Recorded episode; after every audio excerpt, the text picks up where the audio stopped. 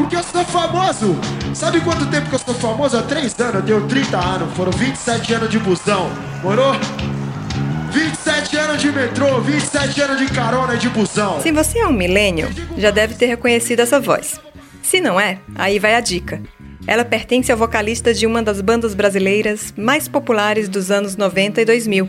Estamos falando de Alexandre Abrão, mais conhecido como Chorão, líder do Charlie Brown Jr., que morreu em 2013, aos 42 anos, devido a uma overdose. É a história de vida dele e sua trajetória na música que inspira o documentário Chorão, Marginal Alado, presente na programação da 43ª Mostra. Este é o filme de estreia do diretor Felipe Novaes, que tem 29 anos e cresceu em Santos tal qual o próprio cantor. Eu confesso que eu fiquei muito surpresa com a comoção da morte dele. Para você, isso também foi uma surpresa?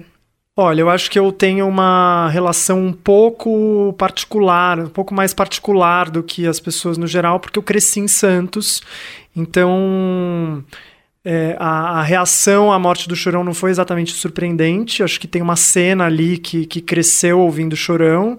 É, mas acho que talvez a dimensão mesmo, né? É, foi muito abrangente, as pessoas ficaram. E acho também que as circunstâncias da morte acabaram é, potencializando né, essa perda. É, então, não exatamente surpreendido, mas. É, é, mas é um pouco chocado com o, com o tanto de repercussão. Você pode explicar de onde vem o título que você dá ao seu filme, Marginal Alado? É, o Chorão se auto-intitulava Marginal Alado. Ele tinha uma tatuagem é, com Marginal Alado escrito no braço. E acho que para ele fazia muito sentido, assim, era como ele se sentia mesmo. É, o Chorão foi um, um garoto super problemático em Santos, cheio de, de questões, né? Se sentia pouco aceito pela sociedade da época. E eu acho que a gente resolveu abraçar esse título mesmo como uma forma de nortear esse perfil que a gente faz do, do, do Chorão no filme.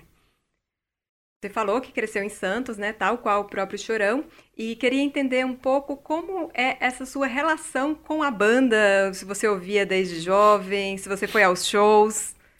Eu, eu sou fã da primeira onda Charlie Brown, assim, né? Do começo do Charlie Brown, é, ali no, no meio dos anos 90, 97, 98 foi quando a banda estourou.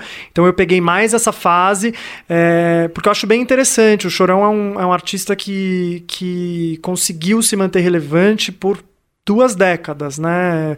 Com hit na rádio, fazendo programa de televisão, gravando disco.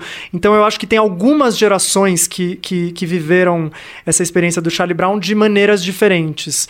É, eu acho que para mim pegou mais aquele primeiro som é, super novo da época, né? Que misturava ska, hardcore, rap com rock. Então. É, e também por, por ter crescido em Santos, eu acho que é muito orgânico, assim, tá sempre acontecendo. A gente via o Chorão, o Chorão morava em Santos, abraçou mesmo muito essa, essa cidade. Então ele tinha esse lifestyle mesmo do, do, dos Santistas. O documentário começa também em Santos, né? Traz essa vida de skatista também do Chorão. E eu queria saber de você como você entende a relação do skate com a música na vida dele? Assim, de que forma é que o skate alimentava também é, o que ele cantava? Eu acho que eh, são coisas que, que caminham assim completamente juntas. É, o Chorão é, cresce, é, ele nasceu em São Paulo, né? Então ele participou, ele viveu essa cena do skate aqui do Ibirapuera, né? O, o circuito do skate paulistano, e o Chorão praticava freestyle, que é uma modalidade de skate é, onde geralmente nas competições as apresentações são coreografadas. Então o Chorão coreografava essas, essas apresentações com músicas que, que faziam parte do repertório dele, assim, da, da adolescência tal. Então eu, ele, eu acho que ele foi completamente pautado é, pela, pelo skate na hora de acho que vice-versa, né? Foi completamente pautado pelo skate na hora de adentrar o território da música e foi completamente pautado pela música como skatista. E eu acho que depois, ao longo da carreira, eu acho que ele tem valores, assim, estudando um pouco melhor a comunidade, entendendo o perfil mesmo dos skatistas, acho que ele levou muito disso para a forma como ele tocava a banda e, e, e tocava os negócios. Você falou de valores. Que tipo de valores são esses? Ah, eu acho que tem uma determinação muito grande, né? É, skatista fica super fissurado mesmo e quer se e quer se quer evoluir, quer aprender novos movimentos e quer se ultrapassar mesmo, assim, né? Criar coisas novas dentro daquele território. E eu acho que é isso, é muito movimento. Acho que o Chorão foi um artista que estava em constante movimento e acho que sempre com essa com essa expectativa de se superar, de, de aprender novas novos movimentos mesmo. Acho que é isso. Ela achou meu cabelo engraçado, proibida pra mim. Fala desse aspecto mais metódico, né? Que traz o skate, de tentar se superar, e uma, algo que o documentário me traz de novidade é esse imenso esforço dele em fazer a melhor música possível. Né? Eu não conhecia esse lado dele. Não, super produtor, entendeu? É, é uma coisa que a gente também, é, convivendo com essas imagens todas, é, eu também não me dava conta, não.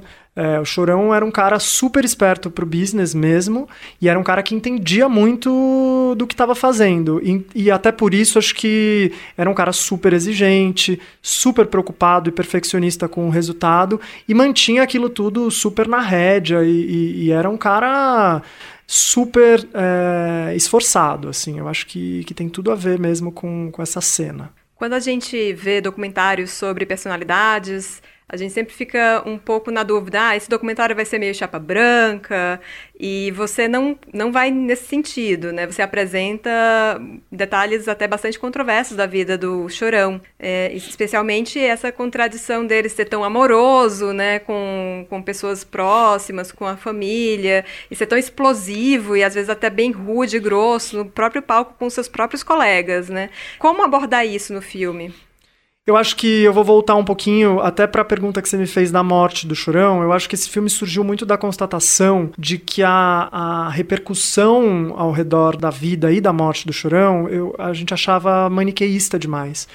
E eu acho que uma, a gente sentiu desde o começo que esse personagem, essa figura super marcante, tinha nuances e contradições assim muito ricas. É, e eu acho que merecia mesmo um retrato mais profundo, é, menos maniqueísta, acho que mais, mais sensível. A, a, gente não é nunca uma coisa só, né? E eu acho que isso só faz do Chorão um artista mais completo, mais complexo e acho que é o grande barato, assim. Acho que todos somos é, feitos de, de, de, lados bons e, e, não tão bons. E, enfim, eu acho que me preocupava um pouco essa discussão moralista e acho que a gente tentou mesmo abordar tudo que que estava englobado ali, que estava que tava dentro dessa, dessa figura. E acho que é inevitável a gente passar por alguns pontos é, né, mais sensíveis, mais delicados. Eu espero que a gente tenha feito isso de uma forma bem respeitosa, assim. Teve essa preocupação mesmo de contar essa história sem julgamento de valor, é, sem juízo de valor. A gente buscou contar a história de uma pessoa de verdade. Nós somos assim, né? Pelo que eu entendi, o filme começou a ser feito pouco após a morte do Chorão, né? Tem entrevistas ali muito especiais, como a feita com o Champignon, né? Que acabou morrendo pouco depois também, é, no mesmo ano de 2013. Então, queria que você falasse um pouco sobre esse processo, né? De fazer algo tão no calor da hora. Fazer cinema no Brasil demora. É, então, assim, apesar da gente ter começado logo depois da morte, né, e algumas das entrevistas foram feitas ali naquele período, eu acho que a gente depois teve alguns anos aí de processo de pesquisa, de maturação dessa história, é, o que eu acho que, que foi muito importante, porque assim, pra gente se dar conta dessas nuances e também de todas as particularidades do personagem, precisa de tempo, a gente precisou de. Eu brinco que a gente conviveu muito com o Chorão nesse tempo, né? Porque a gente acabou depois recebendo muitas imagens inéditas é, de acervo pessoal que só, na verdade, fizeram crescer essas, essas entrevistas e essas conversas que a gente teve com as pessoas próximas. É, então a gente começou lá atrás, mas acho que ao longo desses anos a, as coisas foram ficando mais claras para a gente, a gente foi conseguindo é, entrar um pouco mais nessa visão que a gente tinha do Chorão. Acho que no fim o timing foi certo, assim. Você pode citar o nome de alguns dos entrevistados que foram essenciais para levantar essa história? Posso. Eu acho que todos os meus entrevistados foram, foram essenciais.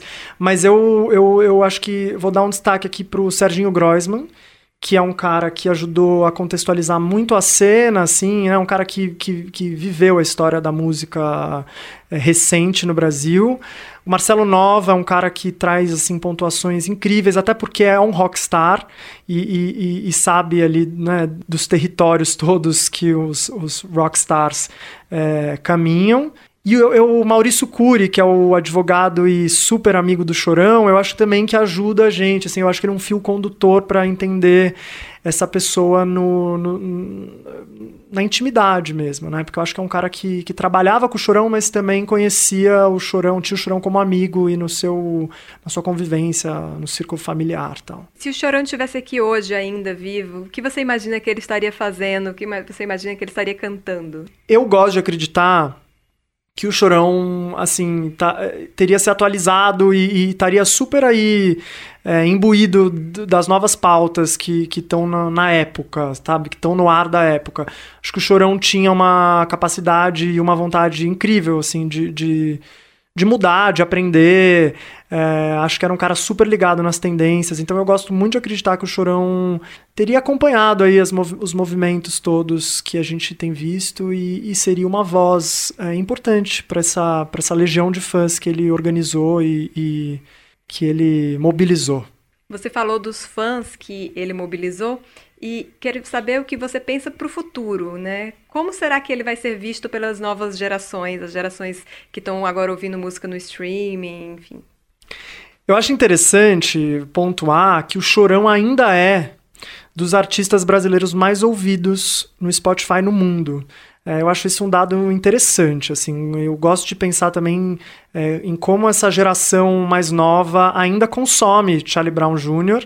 É, eu acho curioso também, por um lado, é, porque eu acho que de fato tem essa questão do, do da época, né? Eu acho que o Chorão é, o, é, é uma espécie de último rockstar que a gente teve nos moldes que a minha geração conheceu. É, eu acho que eles eram mais errantes, eu acho que eles eram menos politicamente corretos.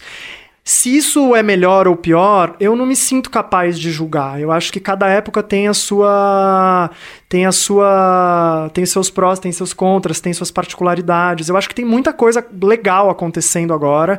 E eu também acho que tem muitos pontos que, que, da, da, né, que estão acontecendo agora que, sei lá, acho que às vezes as, as coisas ficam meio pasteurizadas. É, eu acho que no fim, o que, eu, o, que me mobiliza nesses artistas dos anos 90, principalmente, é a capacidade que eles tinham entre eles de discordar mesmo, de, de, de discutir. É, eu acho isso importante. Claro, eu, quando a gente está falando de rockstar, todos os termômetros são mais quentes. Então, não nem, não tô aqui passando pano para violência, para agressão, não é isso. Mas eu acho que acabava levando um pouco a discussão para frente. Acho que os fãs olhavam esses comportamentos e podiam se pautar e, e, e achar certo ou achar errado, mas isso estava em discussão. Eu não sei, é, de novo, é uma, eu, eu, eu, sou de uma outra geração e eu estou fazendo aqui um juízo de uma geração mais nova. Eu sinto falta um pouco desse comportamento errante mas eu não, acho que não me sinto capaz de, de, de tecer assim um, um, panorama, sabe? Acho que a gente tem que esperar para ver e viver. O que eu sei te dizer é que a música do Charlie Brown continua relevante. Eu acho isso bem interessante, assim, e bem legal. Acho que, que quem consegue se manter relevante tem seu valor mesmo, sabe? Pra, gostemos ou não, é, eu acho valoroso.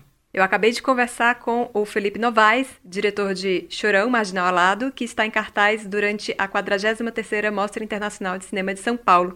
Felipe, muito obrigada. Amanda, obrigado. E eu queria registrar aqui uma coisa que eu estava falando para vocês agora há pouco, que é a admiração que eu tenho pela organização da mostra em colocar de pé um festival tão importante, num momento tão importante que a gente está vivendo, que eu acho que festival é, e mostras de cinema é, são espaços não só de circulação de filmes, mas de circulação de ideias, de afeto, de pessoas. Eu acho que é tudo que a gente precisa no momento. Então fica aqui a minha reverência ao pessoal da mostra e estou super honrado de, de participar dessa seleção da 43ª edição, tá? Obrigada. Obrigado vocês. Mas pra quem tem pensamento forte, o impossível é só questão de opinião. E disso os loucos sabem. Só os loucos sabem. Disso os loucos sabem. Só os loucos sabem.